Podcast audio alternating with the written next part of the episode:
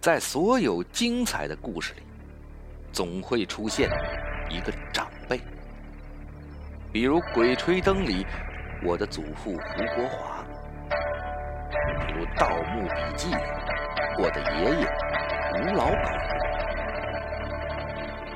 所以呀，家木我就把这些跟咱们祖宗辈儿的有关系的故事整理了起来，汇聚了这部《我和我的祖宗们》，让我们一起跟随祖宗们的脚步，好好的探险一回。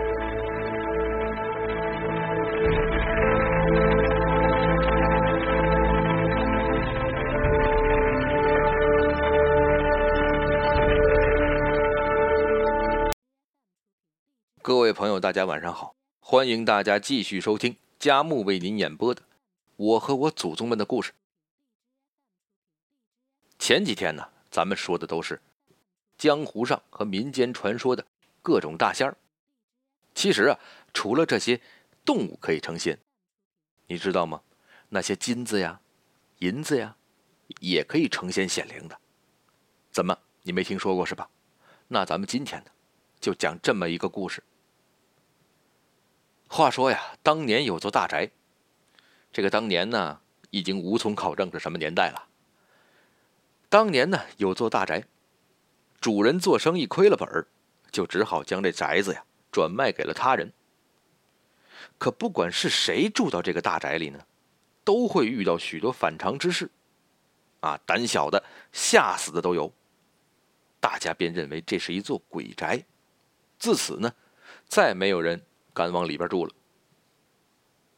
直到有个外地来的布商，哎，想寻找一处寓所。他素来胆子非常大，不惧要挟。见这座老宅便宜啊，啊，闹鬼的宅子这价格都便宜，就想买下来呢，准备让举家老小搬来居住。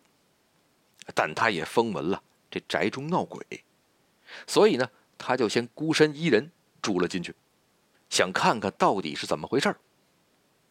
那宅院呢，年久失修，墙皮都剥落了，院子里是杂草丛生，堂内梁柱横七竖八，结满了蜘蛛网，到处都是黑沉沉、阴森森的。这布商呢，就收拾出了一间卧房，怀揣了一柄短刀，独居其中。果然呢，每天深夜里都会听见堂屋里头有声音发出。可是，当他推开堂屋的大门进去看的时候呢，那里面就立刻变得寂静无声了，一连几天都不知道怪从何来。布商为了解开其中缘由呢，就在一天天黑之前呢，躲到了这堂屋的房梁之上，准备一窥究竟。当晚月明星稀，借着从破损屋顶处透下的苍白月光。屋内家具画幅黑簇簇的，露出些轮廓。大约到了三更天，就听堂内悉悉索索的有些动静。布商呢，就屏气敛声，静卧在梁上向下俯窥。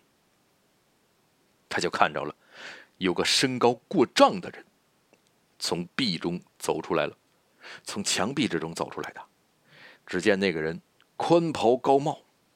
衣冠呢，都是黄色。布商这才感到事情不妙啊，看来果然有妖怪啊！心想，凭着自己的身板被这个啊身长丈许的黄衣人捉住，那多半就给当点心吃了。吓得他大气也不敢出一口，像死人一样趴在梁上。只听那黄衣人开口问道：“喜妖。”屋子里为何有生人气息？随即就听角落里有个锯木头一般的声音回话：“没看见有外人进来呀。”那黄衣人闻言就不再说话，身形呢缓缓的引入墙壁，消失不见了。接着又有一个青衣人和一个白衣人，装束呢都与先前的黄衣人相仿，陆续从堂中出现。也都对着墙角问细腰，说这屋中怎么会有生人气息呢？这布商啊，就好奇心大起呀，大着胆子探出脑袋，想看看那细腰是个怎么模样。但屋角漆黑一片，什么东西也看不到。这不久之后啊，月影西移，一切就恢复了原状。堂中寂静异常，没有丝毫动静。布商又惊又奇呀，怀疑自己刚才是不是趴在房梁上睡着了。见到的、听到的都是做梦呢？